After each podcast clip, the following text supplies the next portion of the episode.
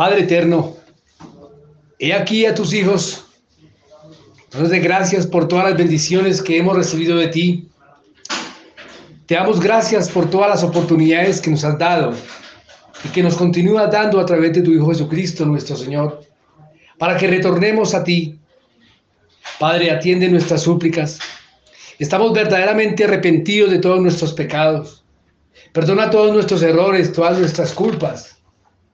Y en este momento y libremente con alegría, te entregamos para siempre nuestra voluntad y nuestro corazón, para que nos sanes, nos salves, para que nos sumerjas en las infinitas profundidades de amor y misericordia de tu sacratísimo corazón, del sagrado corazón de tu Hijo Jesucristo, nuestro Señor, y del inmaculado corazón de María, nuestra Madre. Y ahí dentro, Señor, pásanos por la criba de tu amor una y otra vez hasta que no encuentres en nosotros ni el más mínimo rastro de inmundicia, de maldad o de pecado. Arranca de nuestro ser toda soberbia, toda lujuria, todo egoísmo, toda tibieza, toda falta de fe. Arranca de nosotros toda avaricia, toda codicia, toda envidia, toda maldad. Borra de nuestra memoria todo rencor o deseo de venganza. Ayúdanos, Padre. Ayúdanos a alcanzar esa santidad perfecta que tú quieres para tus hijos. Llénanos de tu amor, llénanos de tu paz, llénanos de tu luz, llénanos de tu alegría, de tu humildad, de tu caridad, llénanos de tu dulzura y tu mansedumbre. Ayúdanos, Padre, te lo imploramos, ayúdanos a recuperar la dignidad que nos pertenece, pues somos hijos de Dios. Somos hijos de Dios y de la bienaventurada siempre Virgen María. Te lo suplicamos, Señor. Llénanos de tu sabiduría y de tu verdad.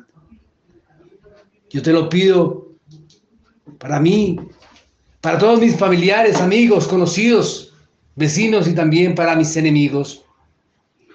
Y te lo pido en el santo nombre de tu Hijo Jesucristo nuestro Señor y en nombre de María, nuestra Madre Santísima. Amén.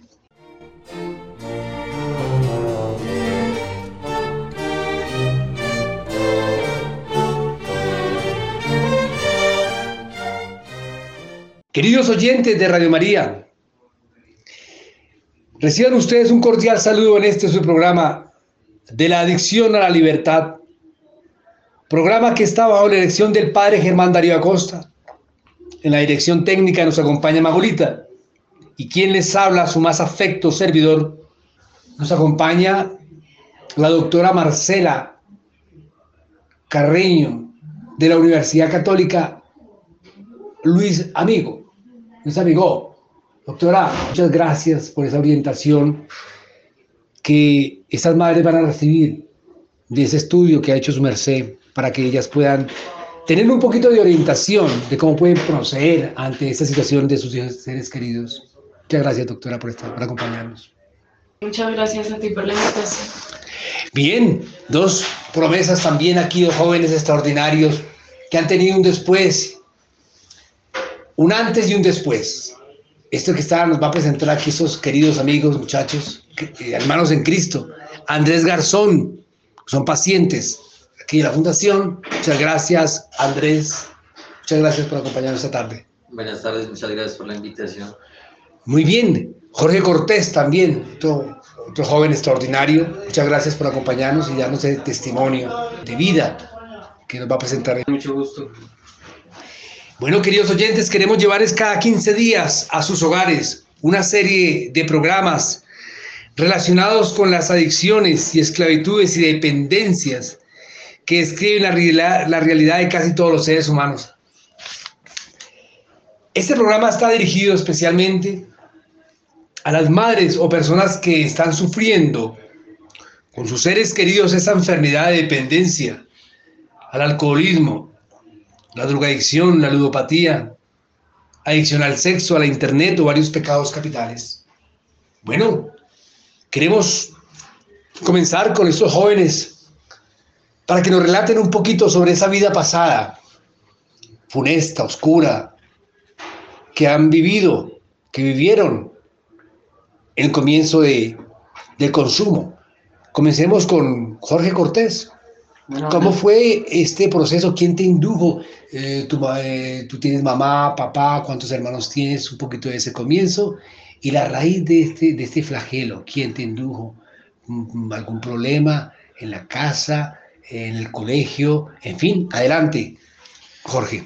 Bueno, les cuento que eh, empecé, eh, primeramente tengo mi, mi, círculo familiar que se conforma por mi madre, mi hermano que tiene 15 años, pues cuando yo consumía no, todavía no existía, entonces eso data que tengo el consumo arraigado más de 15 años.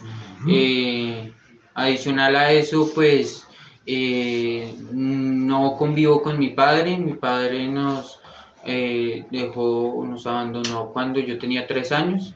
Entonces la vida ha sido con, con mi mamá. Anteriormente pues lo que consumía era marihuana, alcohol en reuniones sociales. Empecé como desde los 18 años aproximadamente a consumir socialmente alcohol, que pues es un vicio que es legal, entonces, y aceptado por la mayoría de la sociedad. Eh, y ya después de eso probé la marihuana, que fue como la droga que inició el proceso para pues, seguir probando otras drogas. Hay mucha gente que dice que la marihuana es inofensiva, pero pues realmente abre una puerta a, a, otras drogas más fuertes y es como ese motor que lo incita a uno cuando ya la marihuana no hace su efecto normal, o sea, ya uno se acostumbra al efecto, el cuerpo pide otras clase de reacción. Les cuento que pues después de esto pues viví mi vida normal, ah, entre comillas, acostumbrado a tomar y a fumar marihuana en mi diario vivir, una vez por semana, eh, casualmente, pero pues con el consumo presente. Ya después de esto se me dio una oportunidad, yo me fui de la casa como a los 16 años, apenas salí del colegio. Eh, y a los, como a los 19, 20, me salió una oportunidad para irme a vivir a otro país. Me fui para Chile, allá duré cinco años. Y allá fue donde conocí el bazuco, una droga que ya lo consume a uno bastante. Allá vivía prácticamente sin nadie en mi círculo familiar, entonces pues eh, siempre se sentía como ese vacío. Y lo probé y tuve una temporada que duré seis meses, seis, cuatro meses consumiendo de seguido y por el mismo consumo tuve que ver la posibilidad de, de volverme a, a, Colombia. Con el apoyo de mi madre y todo, entonces ya después de eso se enteró mi mamá, me dieron el apoyo, tuve un intervalo de dos años y medio en los cuales estudié, no volví a la droga, pero pues eh, hace poco tuve una recaída, poco entre comillas, porque ya eh, en el proceso que me encuentro de rehabilitación y recuperación eh, llevo ya nueve meses, entonces es un tiempo ya donde he podido coger conciencia y, ya, pues mejorar. Pero, pero mm, digamos, este, dijiste que 15 años duraste en este consumo en el consumo, pero de, o sea, de consumo de alcohol social, ¿sí? Ya. Y de marihuana, pues, pero momentáneamente, no. ¿Y el bazuco cuánto duraste tú en eso? No, en el bazuco sí duré seis meses y la última recaída que tuve fueron de tres meses. ¿Cómo fue esa recaída? Esa recaída fue, o sea, dicen que la recaída es más fuerte y sí lo es. Es una recaída donde tú, por, como el cuerpo lleva una abstinencia, de la sustancia, eh, pues duré como tres meses seguidos, tres meses, dos meses seguidos eh, en el consumo. ¿Y eh, estabas bien? ¿Cuánto tiempo duraste bien? Dos años y medio. Ah, dos años y medio, después de eso duraste dos años y medio. O sea, duré dos años y medio, seis meses en la primera. tuve dos años y medio que no tuve consumo y tuve la última recaída. ¿Y cómo fue? ¿Quién te presentó eso? Pues realmente eso yo mismo lo busqué. En esa recaída, ¿seguías consumiendo, antes de la recaída, seguías consumiendo licor? Mm, no mucho, no, no, la verdad no. Era ah, dos cervezas, una cerveza, no era. Igual era una cerveza. Sí. Sí. Ah, una no es suficiente, ¿cómo es que dice el dicho? Una no es y mil no son suficientes, algo así, ¿no? Que dice la Alcohólicos Anónimos. Una es demasiado y mil no son suficientes, él dice así. Ya, y ya enseguida ya, después de eso, ¿qué pasó? Después, Digamos la recaída, estabas bien dos años, ¿y qué pasó? Después ya, pues yo creo que eso es de debilidad psicológica y pues la- las ganas de consumir, que uno coge cualquier excusa para volver a, a- a consumir. ¿Consumiste qué? Bazooka. Pues nuevamente aquí en Colombia. Sí, Entonces, ¿cómo fue? ya después de eso yo mismo busqué los lugares para encontrar la, la sustancia y me interné a- al consumo eh, en un lugar donde me alejaba de todo el mundo y pues seguía el consumo. ¿En las ollas? Pues realmente yo a las ollas iba, pero no, o sea, yo no siento que sea de ese ambiente, ¿sí? Yo me iba y me iba a un lugar cerrado y me consumía yo mismo en la droga. En tu casa. Podría, eh, unas veces lo hice en la casa y Claro. otras veces lo hacía en otros lugares que alquilaba para el consumo. Ah, ya, esas residencias, esos sitios donde, donde se consume, ¿no? ¿Y duraste cuánto tiempo en esto? Después, en- en ese consumo diario. o sea, para llegar acá fue como No, no, en la recaída, en la recaída. la última ¿cuánto recaída. Fueron dos consumos, dos semanas, una semana con- consumiendo día y noche. Día y noche. Andrés Garzón, mm, bueno, vamos a, a continuar con Andrés Garzón, pero antes le preguntamos a la doctora, en estas recaídas tan delicadas, ¿no? Estos muchachos vienen un consumo, vienen sin un consumo y de pronto caen. ¿Por qué caen? Es decir, no tenían bases fuertes para decir no, o ellos, digamos que empíricamente, por decirlo de alguna forma, ponían su, su acto de voluntad, ¿no? su fuerza de voluntad para decir, no, bueno, no, porque esto me, me, me- causa problemas, entonces voy a dejar de consumir fuerza voluntad, pero realmente esa fuerza de voluntad es débil. Necesita un acompañamiento de esa parte pedagógica, por decirlo de alguna forma, ya sea de alcohólicos anónimos, de narcóticos anónimos, para poder recordar y decir, no, yo no puedo consumir por estas circunstancias que me pueden llevar. Háblanos un poquito sobre esas recaídas, doctora. ¿Por qué recae la gente? Sí, pues obviamente el acompañamiento o un tratamiento profesional es importante en este tipo de situaciones porque de pronto las recaídas también se dan porque no hay un buen manejo del craving, porque no tienen las técnicas necesarias para hacer un buen manejo del craving, porque de pronto tampoco tienen las herramientas necesarias para manejar las situaciones adversas que se pueden llegar a presentar. Doctora, traduzcanos un poquito sobre el Facebook. El craving es la ansiedad intensa por consumir. O sea, hay diferentes tipos de ansiedad y por lo general todo el mundo en algún momento de su vida llega a sentir algo de ansiedad por X situaciones, pero en sí lo que es el craving es eh, la ansiedad intensa por consumir la sustancia. Ese craving se puede dar en lugares donde uno pasa y recuerda cuando ese consumo estaba en su cabeza y esa ansiedad llega. En, Sí. en fin, tú puedes ir por Transmilenio, ves por toda la calle consumiendo con una pipa o algo, eso le vuelve a la mente y le puede incitar a volver a consumir. Sí, ¿A claro. eso refiere usted, doctora? Exactamente, digamos que el craving existe también porque el cerebro hace asociaciones de lugares, de nombres, de olores, de personas, de números, de muchas cosas que se manejaban en el consumo. Entonces el hecho de pronto pasar por el lugar donde la persona consumía o escuchar el nombre del jíbaro o todo ese tipo de cosas pueden llegar a generar craving. Ven Espíritu Santo, ilumina mi corazón para ver las cosas que son de Dios. Ven Espíritu Santo dentro de mi mente para conocer las cosas que son de Dios. Ven Espíritu Santo dentro de mi alma, que yo le pertenezco solamente a Dios. Santifica todo lo que yo piense, diga y haga, para que todo sea para la gloria de Dios. Mi querido Andrés, cuéntenos un poquito sobre esa historia. Eh, Eh, esa historia tuya, ¿no? Tienes papá, mamá, y así como nos comentó Jorge Cortés, coméntanos tú también. ¿De dónde vienes tú? ¿Cuánto tiempo consumiste? ¿Qué consumiste? ¿Quién te indujo? Adelante. vale, yo, yo nací acá en Bogotá, me crié en el barrio Santa Isabel, crecí con mi abuela, mi abuelo, con dos tías, con mi papá. y con mi hermano. A mi mamá la conocí después de 6, 7 años y la veía cada, cada 8 días después. Mi consumo inició desde los 11 años aproximadamente, cuando entré a sexto grado. Y fue más como por curiosidad, inicié como con el cigarrillo, con el trago.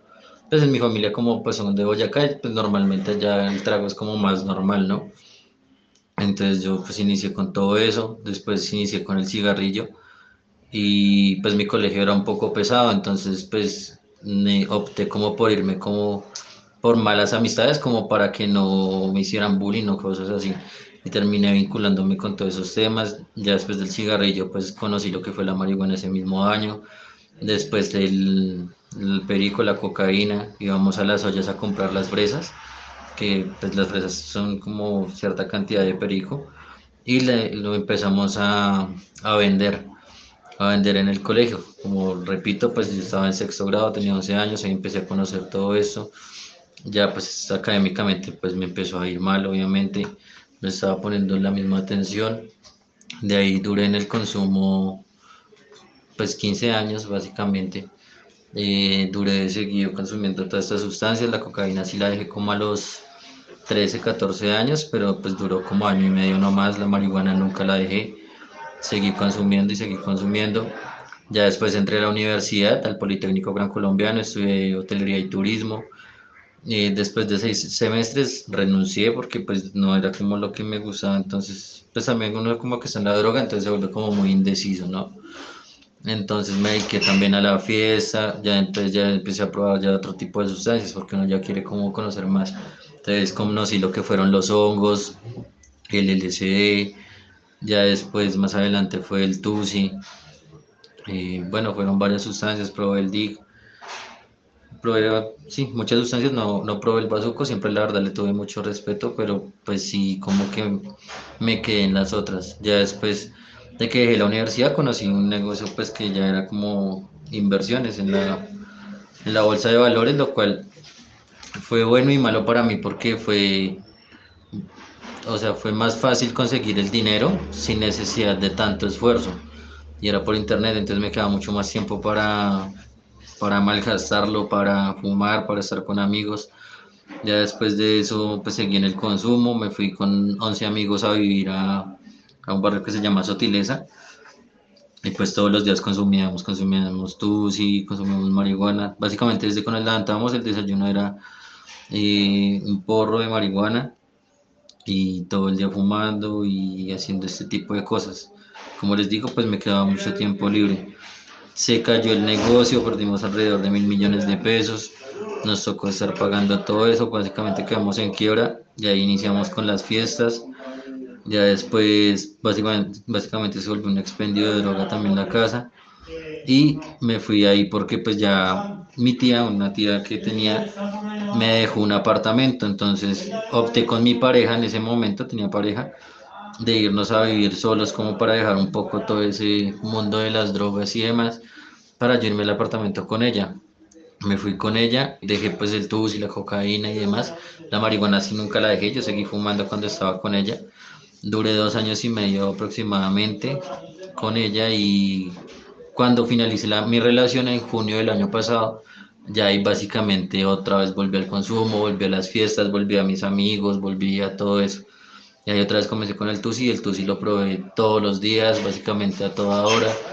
Dejé de ir a visitar a mi familia porque pues uno siempre se enfoca como, como en uno, uno es un poco egoísta en ese sentido.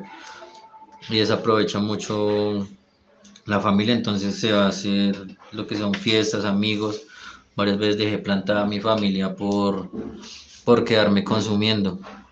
Entonces ya, ya en diciembre, en diciembre y enero, pues ya tuve como varios problemas económicos porque ya, o sea, vendí mis dos carros, o sea, me dediqué solamente al consumo y a las fiestas, entonces vendí mis dos carros, los televisores que tenía ya no están, vendí un poco de cosas.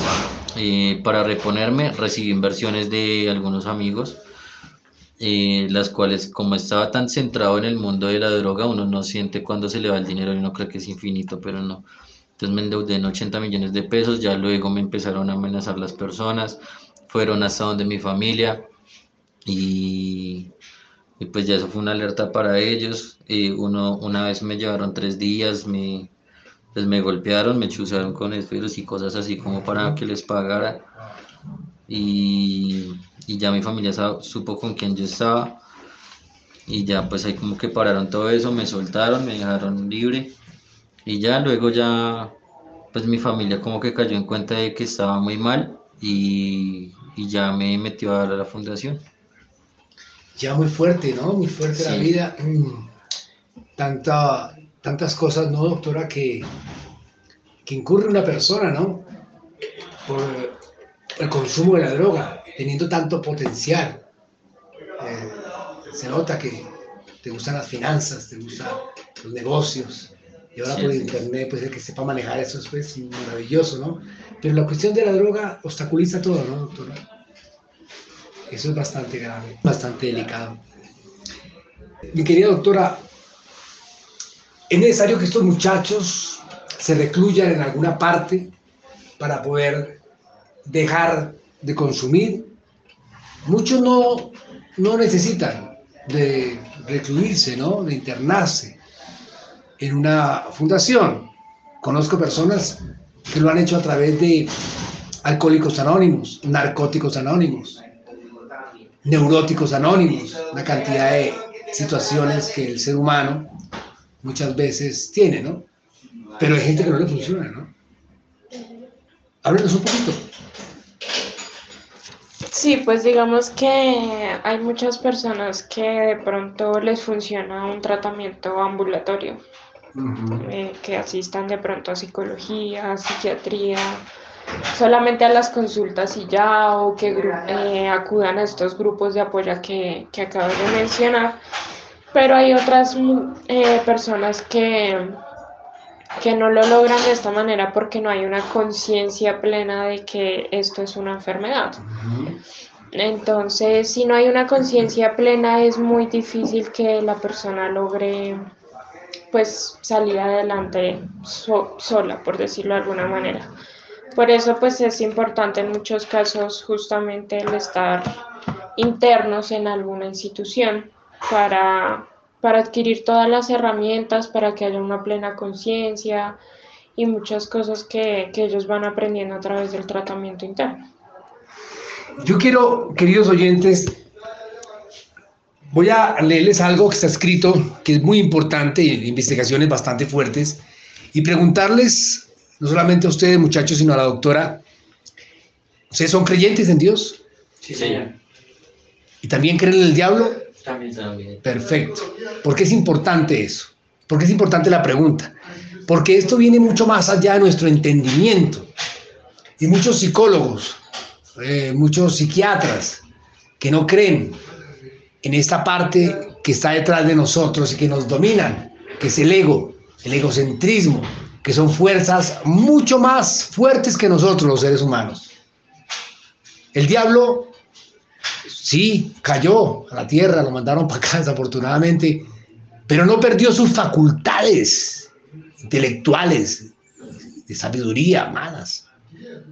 O sea que nos vuelve, a cualquier científico lo vuelve, lo vuelve nada, porque es superior a nosotros. Pero nosotros tenemos la fuerza del Espíritu Santo y tenemos el enviado que es Jesucristo nuestro Señor, nuestro Salvador. Que si recurrimos a Él y entregamos eso que no podemos nosotros vencer, que es el ego, es el egocentrismo, estos espíritus que nos dominan y que nos llevan muchas veces a consumir, porque no, no eres tú ni tú. Eso es una enfermedad. Ustedes están conscientes de que tienen una enfermedad, ¿cierto? Sí. Pero esa enfermedad va detrás de todo un impulso espiritual maléfico entonces cuando las personas quieren luchar con sus propias fuerzas, pierden. Totalmente pierden. Es que yo puedo, yo puedo. Sí, la fuerza de voluntad que Dios nos la ha dado es importante, pero también es importante pensar que al entregarle a ese ser superior, el, el diablo, los espíritus del mundo son seres superiores a nosotros, pero negativos, pero son seres superiores a nosotros. Pero el ser superior potente, fuerte, que nos puede ayudar y sacar adelante. El Espíritu Santo, Dios Padre, Hijo y Espíritu Santo, es el que nos puede ayudar y enfrentarse a esos fuerzas oscuras que nos llevan mucha gente a consumir. ¿Sí creen en esa parte ustedes? Sí. Háblenos un poquito sobre esa parte, mi querido Jorge. ¿Qué crees de Dios? Ustedes cuando, cuando vinieron aquí, se entregaron a, Dios primero y decir, yo no puedo con esto, a mí me, me, vence esto, yo, mi fuerza de voluntad no alcanza para esto. Háblanos un poquito sobre eso. ¿Qué crees tú sobre esa parte? Pues yo soy creyente eh, en Dios y yo creo que el proceso que estoy haciendo va muy de la mano con el proceso espiritual, el, enriquecimiento de, de, mi espíritu y, y, de esa fuerza y fe y voluntad de Dios. Eh, esto nos ayuda a nosotros espiritual y mentalmente para poder adquirir de parte de, ese espíritu, de, eh, de, esa fuerza superior, como dice usted, la voluntad y las ganas de seguir y continuar nuestra vida de la mejor manera. Adicional a eso, pues eh, los hábitos saludables y los hábitos de una buena vida se hacen de mano de, de, Dios, de lo correcto, de lo que es bueno, de lo que eh, nos inspira a hacer las cosas de manera adecuada. Entonces, se, tener ese apoyo de nuestra espiritualidad y de nuestro ser superior eh, es algo que nos ayuda. Acá en, en, en, en, la fundación hay unos 12 pasos que son los de alcohólicos anónimos uh -huh. o narcóticos anónimos a nivel mundial y estos van muy apegados a ese ser espiritual, ¿sí? Entonces hay un paso que es donde llegamos a creer que un poder superior a nosotros mismos nos librase de, de, de, de esto donde estamos, ¿sí? Que es la, la adicción. Claro. Entonces, claro. Por lo tanto, es necesario eh, tener... Hay otro paso que también se menciona que es buscar a través de la meditación y la oración eh, mejorar ese contacto consciente con Dios, ¿sí? Para poder sobresalir y poder pasar esa etapa de la vida donde nos estancamos y no podemos salir adelante, pidiéndole a Él solamente que nos eh, diese su voluntad para con nosotros y adicional a eso fuerza para poder cumplir. Son pasos que poco a poco nosotros vamos eh, adaptando a nuestra vida y llega uno al, al, último paso que es después de haber obtenido un, un despertar espiritual como resultado de estos pasos, tratamos de llevar este mensaje a los adictos y de poner en práctica eh, esos pasos en nuestro diario vivir. Entonces es súper importante tener en cuenta esto y ayudarnos mutuamente. ¿Qué dices tú, mi, mi querido Andrés? ¿Estás de acuerdo con él? Sí, sí, que, estoy que de acuerdo. uno solo no puede venir realmente, uno no puede solo salir, no puede salir de esa parte, por más de que ponga la fuerza de la voluntad, hay que entregarse a un ser superior. Sí, la verdad, sí, en mi caso la verdad fue complicado. De hecho, cuando estás como muy metido en las drogas y demás, olvidas en parte a Dios, dejas a un lado todo Por eso. supuesto. Y, y pues como nombras también al diablo, también se representan en muchas formas, y tus malas amistades que te llegan ofreciendo un montón de cosas. Eh, incluso en mujeres que hay un montón de mujeres que te llegan con vicios y te dejas llevar, entonces hay muchas tentaciones allá afuera, las cuales pues nosotros siempre agarramos. Yo creo que si estuviéramos mejor, digamos espiritualmente, tuviéramos una fortaleza más amplia, no nos dejaríamos llevar por eso y diríamos no. Creo que en mi caso la verdad sí fue necesario que me trajeran acá porque yo por mi cuenta no lo hubiera hecho, la verdad hubiera seguido como engañado en ese momento.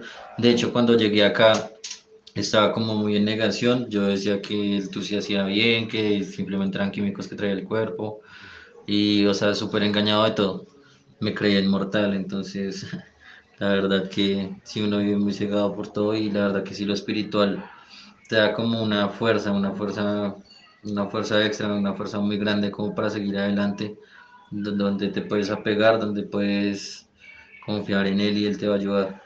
Así es, muy bien. Doctora, ¿usted qué opina? ¿Hay una fuerza superior que nos ayuda y hay una fuerza también superior que nos domina? Por más que queramos realmente, es una cuestión psicológica solamente, de que eh, sugestionarnos que el mal y el bien, que Dios no existe, que el mal no existe y que solamente caemos en la droga. ¿Ustedes qué opinan los científicos en la psicología? Pues obviamente es importante el acompañamiento espiritual en este tipo de, de procesos. porque pues sí, o, sea, la, la, ayuda de un ser superior es necesaria. Eh, ellos se alejan mucho de, de Dios en, estando en consumo y pues de hecho son todas como estas energías negativas que trae también el, el, consumo. Entonces pues todo eso hace que se aparten de Dios y obviamente ya al estar de pronto más fortalecidos en su área espiritual, no solamente de Dios, sino que hay otros que de pronto llegan a tener otro tipo de creencias, pero eso también les ayuda mucho a, a sobrellevar mejor este tipo de procesos y de tratamientos. Claro, por supuesto, por supuesto. Creo que ahí lo fundamental, ustedes pueden hacer procesos de lo que quieran científicamente, pero creo que la base primordial es creer en el ser superior. Muchas veces la arrogancia de una persona hace que dice, no, yo solamente puedo, y no sabe que el negativo, el espíritu inmundo, es más fuerte que uno y que en cualquier momento uno puede caer. La ignorancia física, la ignorancia moral y espiritual es algo muy importante tenerlo en cuenta, padrecitos. Voy a leerles aquí, es importante para que nos abramos un poco a ese espíritu y cómo podamos también evitar caer en esta situación. La ignorancia física, moral y espiritual, ¿qué es? Es el desconocimiento de la verdad contenida en la Sagrada Escritura, para nosotros los católicos. El no ser consciente de que cualquier palabra, acto o deseo contrario a los mandamientos de Dios pueden traer consecuencias negativas para la vida presente y futura. El actuar sin medir las consecuencias de los errores, los vicios, los defectos y los pecados que se cometen. Los actos buenos traen bendiciones, pero los actos malos traen maldiciones. Están en las Sagradas Escrituras, nos dicen Éxodo 34, 6, 8, Éxodo 25, Deuteronomio 30 a 15, que se manifiestan en efectos negativos para la vida personal familiar, laboral, económica, efectiva, social, espiritual, ya sea de la misma persona o de su descendencia. Por eso el origen de los problemas puede estar en la ignorancia con que se cometen los errores, pecados, defectos, vicios, lo cual traen consecuencias dolorosas desde los antepasados a toda su descendencia hasta el presente. La ignorancia física es todo acto que se comete con el cuerpo físico, ya sea interna o externamente, que afecta a quien lo comete o a su familia en las áreas citadas anteriormente. Ejemplo, vicios como el alcoholismo, el tabaquismo, la drogadicción, el adulterio, la fornicación, el robo, el narcotráfico, la vanidad.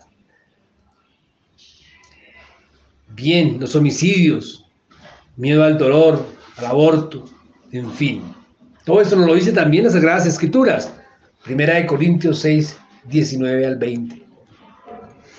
La ignorancia moral es el desconocimiento de las consecuencias que trae la violación a cualquiera de los mandamientos, normas y decretos de la ley de Dios. El no conocer, amar y hacer la voluntad de Dios el violar los mandamientos, normas, decretos del Señor, aún sin saber que es pecado y que trae maldiciones. Nos dice Deuteronomio 28, 15, 46. Y por último, la ignorancia espiritual, que es la más grave. Porque la violación de los mandamientos, normas, decretos de la ley de Dios, por medio de cualquier palabra, acto, deseo, trae maldiciones que afectan indefectiblemente el alma y el espíritu de las personas que realizan y pasan de generación en generación. Por lo menos el aborto, el homicidio, traen como consecuencias la posesión del espíritu del difunto de la persona que lo comete y la maldición intergenérica. Igualmente, las consecuencias espirituales, contaminaciones, opresiones o posesiones que traen las prácticas del ocultismo y el esoterismo, las visitas a brujos, hechiceros o curanderos, magos, chamanes, mentalistas, parapsicólogos medios, por invocación de espíritus por jugar con la tabla Ouija, la tijera, el cuaderno, Pedro contesta.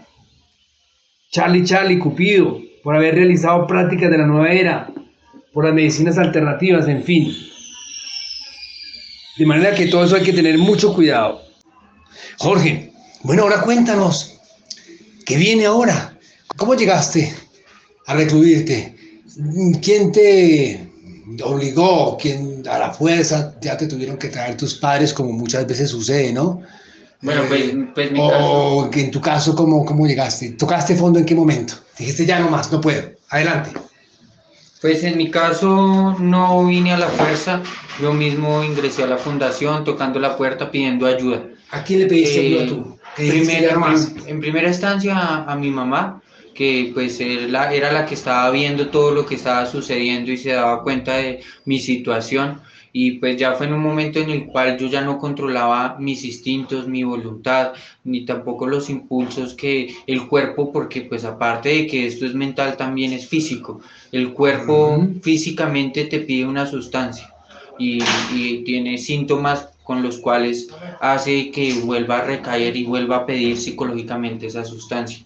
Eh, mire la forma sin mirar los medios por los cuales consigas el dinero y la forma en la cual puedas ir a comprar la dosis para sentir esa tranquilidad momentánea, porque es momentánea, porque a los cinco segundos vuelves otra vez a sentir la necesidad de seguir consumiendo. Y pues es algo que en lo cual yo ya no pude controlar, eh, ya le pedí ayuda a mi madre, le, le dije que pues viniéramos en busca de un lugar donde me pudieran brindar la mano y ayudarme porque yo ya por mi voluntad no lo podía hacer. Así tuviera la conciencia de que estaba haciendo algo malo, ya ni mi cuerpo ni mi mente me respondía para hacerlo por voluntad propia. Entonces ya vinimos a buscar una fundación, eh, tocamos la puerta y nos encontramos con la posibilidad de buscar un nuevo horizonte, buscar una nueva salida, eh, cambiar mis hábitos, los cuales había eh, cambiado pero para negativo. Entonces ya en una fundación cambias los hábitos, eh, buscas las maneras de manejar ese craving del cual se hablaba anteriormente, te dan las herramientas para poderlo manejar, para poder enfrentarse a, a lo, que, a lo que no pudo superar en, una, en lo anterior. O sea, es necesario, o en tu caso fue necesario recluirte. En mi caso sí fue necesario porque ya estaba consumido por la droga. Sí, o sea, ya llega, yo creo que eso es un límite muy delgado. Ya, si tú no quieras, consumes. Ya puede ser que sea, no sea hoy o mañana o una semana, pero que consumes, consumes. Consumo. Y ahora piensas que va- vas a salir de aquí y no vas a consumir. Claro, es el cambio, el cambio de mentalidad, de espíritu, de todo, le ayuda a uno a ver la vida de una manera diferente. Pero Jorge, ¿tú estás consciente de tu enfermedad o, o estás o eres consciente tal vez mm, mm, superficialmente que no, que ya te recuperaste y no puedes tomarte una cervecita de pronto? Dos cervecitas. No, es, eh, es conciencia de que la enfermedad que tenemos es una enfermedad crónica y, y pues que eh, puede irse deteriorando a medida que pasa el tiempo, ¿sí? Eh, es coger conciencia de que ya no puedo fumarme un cigarrillo, ya no puedo tomarme una, una cerveza porque sé que eso me va a predisponer a una recaída y son factores de recaída que tocamos acá también en la fundación. que Ok. no, no se puede porque es darse un permiso que te va a llevar al abismo nuevamente. Cuando nosotros perdemos esa voluntad propia, esos pequeños permisos hacen que pueda volver a recaer y la recaída va a ser más fuerte. Entonces, en, en mi mente no está, en mi mente ya está, es cambiar de hábitos, de tener una vida saludable, una vida eh, con el, mi entorno familiar agradable, donde pueda tener ese apoyo y donde pueda tener ese enriquecimiento eh, mental y físico para vivir una vida tranquila. Claro, muy bien. Y en tu caso, hombre Andrés, ¿qué sigue? Igual, ¿cómo va a ser tu recuperación de aquí para adelante? Porque aquí estás muy bien, aquí, aquí estás recluido con una burbuja ahí de cristal bien chévere, pero ¿qué? Sales al mundo. Lo que tú decías ahorita que me parece muy importante, porque es que mira que el demonio no se presenta con cachos ni cuernos, nada, porque ojalá se nos apareciera así para que cogiéramos miedo. Pero es que eh, ese espíritu se presenta, es en forma de, de muchas veces de mujeres, eh, no por denigrar a las mujeres que son, son extraordinariamente hermosas, eh, pero muchas veces por ese lado, muchas veces por tentaciones, ¿no? Con los amigos o excepciones. ¿Cómo es en tu caso? ¿Qué vas a hacer de aquí para adelante cuando salgas de acá? ¿Cómo vas a evitar cualquier cosa? ¿Eres consciente también de la enfermedad? Sí, claro, pues ya estando acá recapacita, sabes qué fue lo que te hizo daño allá afuera y sabes que pues las amistades no siempre son la mejor influencia, por lo general te llevan a un hueco y no te das cuenta y la sigues llamando amistades, acá es donde te das cuenta de lo que realmente está es la familia siempre. Entonces ya pues voy a salir y es como a estar mucho más con mi familia, enfocarme en mí, en mi estudio, en mis cosas. Obviamente pues nadie está exento de recaer, por lo tanto pues hay que evitar ciertas cosas, que una fiesta, lo que decía mi compañero Jorge, pues esos pequeños permisos, como puedes iniciar con una cerveza, luego vas a decir entonces voy por un cigarrillo y luego por un plon y luego un pase y luego recaíste y otra vez estás vuelto nada. Entonces creo que ya uno sale con una mentalidad mucho más fuerte, mucho más clara, como para no volver a recaer ni hacer que nadie recaiga y, y ya evitar un montón de cosas con las que sabes que de pronto eres débil entonces, seguir con fortaleza y, pegado a la familia. Maravilloso. Doctora, ellos salen de aquí de alguna forma mm, fuertes en el conocimiento, ¿no? De la voluntad. Pero, ¿qué necesitan hacer ellos de aquí en adelante hacia afuera? Porque esto es un mal de toda la vida. Uno, esa enfermedad es para siempre, una enfermedad para siempre. Y no darle papaya al negativo, al demonio, en sus manifestaciones porque vuelve y no cae. ¿Cómo necesitan fortalecer esa voluntad de ellos? ¿Qué necesitan hacer? Pues en estos casos es importante que ellos continúen en un tratamiento ambulatorio, es decir, en control con psicología, con psiquiatría, Muchas veces las EPS prestan estos servicios, entonces puede ser a través de la EPS o en alguna institución privada, pero sí es importante que continúen su tratamiento con, con, los especialistas, en este caso que es psicología, psiquiatría, pues lo que los pacientes mencionaban es no darse ese tipo de, de permisos que los pueden llevar de pronto a, a una recaída y pues algo que les recalco siempre es poner en práctica las herramientas que ellos aprenden, no únicamente cuando egresen del tratamiento, sino desde que están acá en la institución. Es importante que ellos empiecen a poner en práctica todas esas herramientas y que las fortalezcan una vez estén afuera. Muy bien. Yo personalmente, mm, yo les sugeriría, ¿no? Les sugiero que asistan a los grupos de apoyo, muchachos. Que asistan a los grupos de alcohólicos o narcóticos anónimos durante un tiempo, y diría, ojalá por siempre, pero por lo menos un tiempo determinado, como lo hicieron aquí, un año. Ojalá puedan tres veces en la semana. Fortalezcan en los grupos de apoyo. Digamos, los narcóticos anónimos, alcohólicos anónimos. Es, importante fundamental. Eso es gratis. No tienen que pagar absolutamente nada es algo, una, una cuestión muy bendecida. En sus barrios, hay ahí cerca o en el centro, muchas, muchas instituciones de alcohólicos anónimos o narcóticos anónimos donde ustedes pueden establecer esa fuerza de voluntad, viejo. Ese acompañamiento en el grupo es fundamental. Creo que, que es algo que, que, yo les sugiero que lo hagan. Es, un, es, una sugerencia bastante positiva, muchachos. Ustedes ojalá lo hagan, ¿sí? ¿Serían, ¿Están de acuerdo con eso? Sí, claro. Sí, sería Qué bien. Eh, mis queridos muchachos, yo quisiera, quisiéramos como una renuncia. Vamos a renunciar a todo esto que hicimos. Este, este, este programa, este programa está relacionado siempre con, con, la parte espiritual, que es la que nos fortalece a nosotros. Entonces, de manera que, que quiero que, que nos apoyemos en eso. Pero antes, ustedes quisieran darle una sugerencia a los muchachos, un consejo a los muchachos, una sugerencia de, que esto es nada que ver con, con, con, con el consumo. Ustedes que son jóvenes, un mensaje a los muchachos, a las personas que quieren caer en esta parte?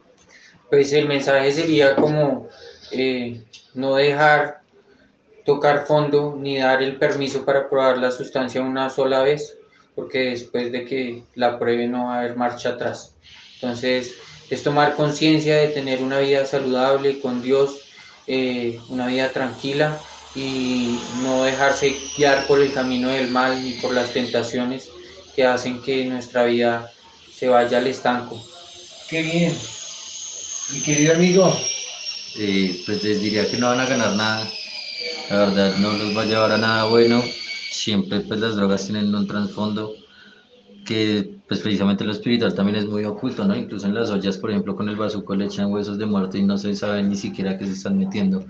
Están acarreando con un montón de cosas, rezan las mercancías para que vuelvan al consumo, o sea, detrás de todo eso hay algo ya malévolo que no se ve a simple vista.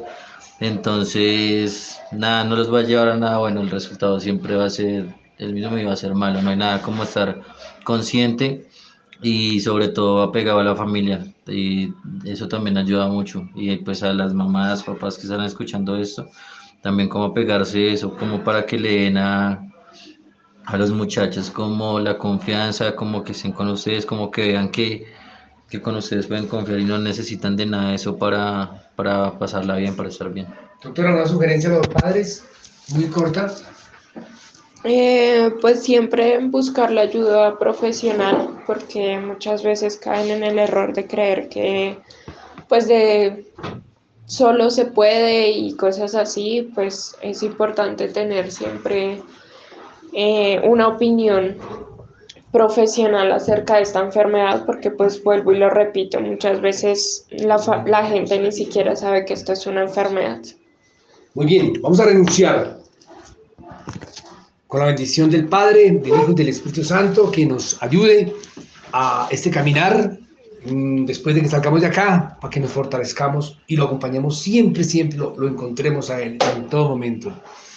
Entonces vamos a decir, con el poder de Dios Padre, Con el poder de Dios Padre, con el poder de Dios Hijo, con el poder de Dios Hijo, con el poder de Dios Espíritu Santo, con el poder de Dios Espíritu Santo, con la intercesión con la de intercesión la Santísima Virgen María, de la Santísima Virgen de María, San Miguel Arcángel, de San Miguel Arcángel, hoy yo, Rubén Darío Vélez, Hoy Hoy yo, yo, Jorge Andrés Garzón. Cortés, renuncio. Renuncio. A Lucifer, a Lucifer, Belcebú, Belcebú, Satanás, Satanás, Diablo, Diablo, Leviatán, Leviatán, Asmodeo, Asmodeo, Maitreya. Maitreya. Y demonios en general, y demonios en general, a todo espíritu maligno, a todo espíritu maligno, de ángel caído. De ángel o caído. inhumano, o de humano, a todas sus obras. A todas sus obras.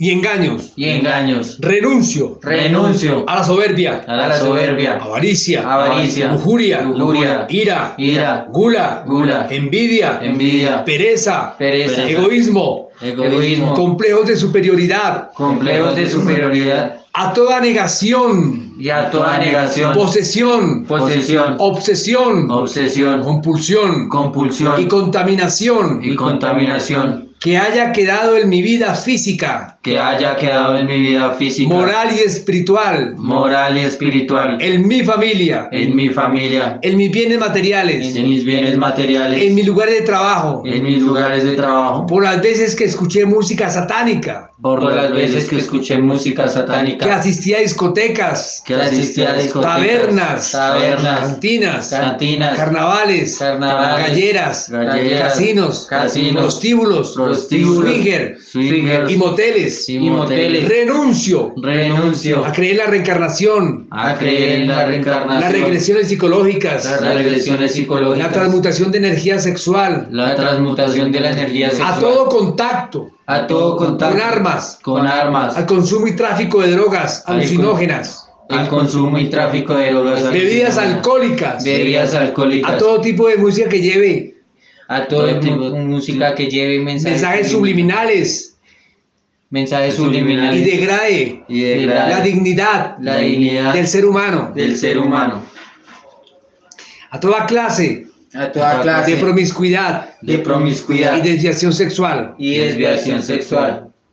Declaro Declaro que Jesucristo que es Jesucristo el Señor de mi vida. es el Señor de mi vida. Y mi Redentor. Y mi Redentor. En cada momento. En cada momento que tuve estas prácticas. que estás estas prácticas, Vamos otra vez. Declaro declaro que Jesucristo que Jesucristo es el Señor de mi vida es el Señor de mi y mi vida Redentor y mi Redentor. en cada momento En cada momento que tuve estas prácticas. que tuve esas prácticas, Por tercera vez declaro declaro que Jesucristo que Jesucristo es el Señor de mi vida es el Señor de mi y mi vida Redentor y mi Redentor. en cada momento En cada que tuve estas prácticas. que tuve estas prácticas. Te pido Te pido que con tu santísima sangre que con tu santísima sangre, rompas, rompas, deshagas, deshagas, desbarates, desbarates, disuelvas, disuelvas, aniquiles, aniquiles, invalides, invalides, anules, anules, cualquier pacto, cualquier pacto, semipacto, semipacto, sello, sello, cadena, cadena, maleficio, Maleficio. hechizo, hechizo, maldición, maldición, atadura, atadura, impedimento, impedimento, bloqueo, bloqueo, ligadura sexual ligadura sexual. o afectiva o afectiva. o cualquier enfermedad o cualquier del enfermedad cuerpo, del cuerpo, del alma, del alma, de la mente, de la o del mente, espíritu, o del espíritu, que haya quedado en mi vida, que haya quedado en mi vida, en mi familia, mi familia, como consecuencia como de haber realizado de haber realizado consciente, consciente inconscientemente, o inconscientemente cualquiera de estas prácticas. cualquiera de estas Y te pido Y te pido que retires de mí que retires y de de mi hogar y de mi hogar lo que no sea de tu reino. lo que no sea de tu reino.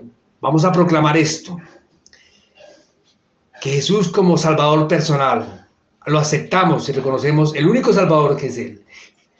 Jesús, Jesús, yo creo firmemente. Yo creo firmemente que tú eres el Hijo de Dios, que tú eres el Hijo de Dios, el Mesías, el y Mesías, que viniste a este mundo. Y que viniste a este mundo. No para condenarme. No para condenar por mis pecados, por mis sino pecados, para salvarme. sino para salvarme. Reconozco Reconozco que soy un gran pecador, que soy un gran pecador, pero al mismo tiempo pero al mismo tiempo proclamo proclamo que tu misericordia que tu misericordia Y perdón. y perdón. Son más grandes que mis pecados. son más grandes que mis Hoy proclamo. Hoy proclamo. Con mi boca. Con mi boca. Lo que creo firmemente, lo que creo en mi corazón, en mi corazón, que tú eres el único salvador de mi vida. que tú eres el único salvador de mi vida. Tú eres mi salvador personal. tú eres mi salvador personal. Creo en ti, Creo en ti, confío en ti. Confío en y ti te pido y te pido que me des ahora que me des la nueva vida en abundancia. La nueva vida en que tú ganaste. que tú ganaste. Para mí. Para mí. con la muerte en tu cruz. Con la muerte en tu cruz. Y tu gloriosa tu resurrección. gloriosa resurrección. Quiero tener un encuentro personal. Quiero tener un encuentro personal. Contigo. Contigo. Y tu salvación. y tu salvación. Sé y confío Sé y confío en que tú nunca defraudas en que tú nunca al que defraudas cree y confía en ti. al que cree y confía en ti. Dulce Madre, no te alejes, tu vista de nosotros no apartes, ven con nosotros a todas partes y solo nunca nos dejes. Y ya que nos amas tanto como verdadera Madre, haz que nos bendiga el Padre, el Hijo y el Espíritu Santo. Amén.